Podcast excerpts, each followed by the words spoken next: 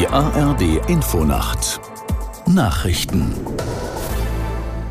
um 0.30 Uhr mit Olaf Knapp. Die Europäische Union und Tunesien haben vereinbart, ein Migrationsabkommen zu schließen. Ziel ist es, illegale Einreisen nach Europa möglichst zu verhindern. Aus Brüssel Jakob Mayer. Die EU stellt Tunesien umfassende Wirtschaftshilfe von bis zu 900 Millionen Euro in Aussicht.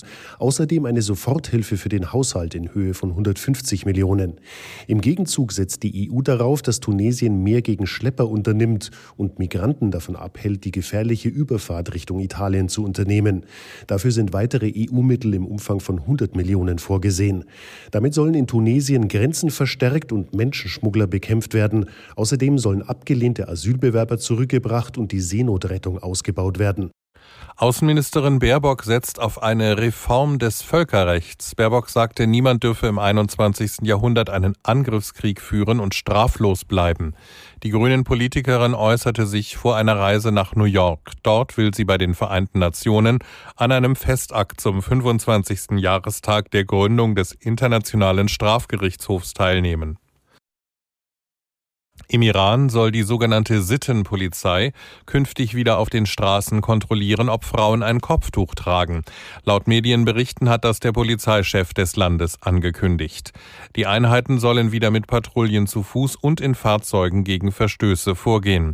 Nach den Protesten gegen die politische und religiöse Führung im vergangenen Herbst waren die berüchtigten Einheiten von den Straßen der Metropolen im Iran verschwunden.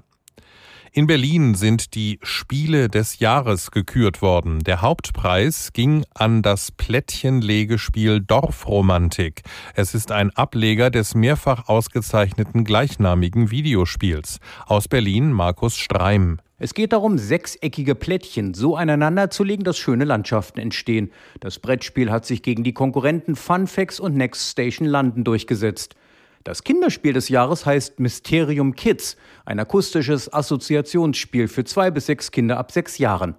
Und zum Kennerspiel des Jahres wurde Challengers gekürt, ein turbulentes Turnierspiel für bis zu acht Personen ab acht Jahren.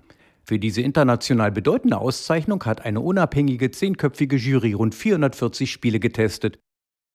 Das Wetter in Deutschland. In der Nacht im Südosten und an der Nordsee Schauer und Gewitter möglich. Sonst ist es meist trocken bei 18 bis 9 Grad. Am Tage sonnig und wolkig, südlich der Donau und im Norden Schauer und Gewitter.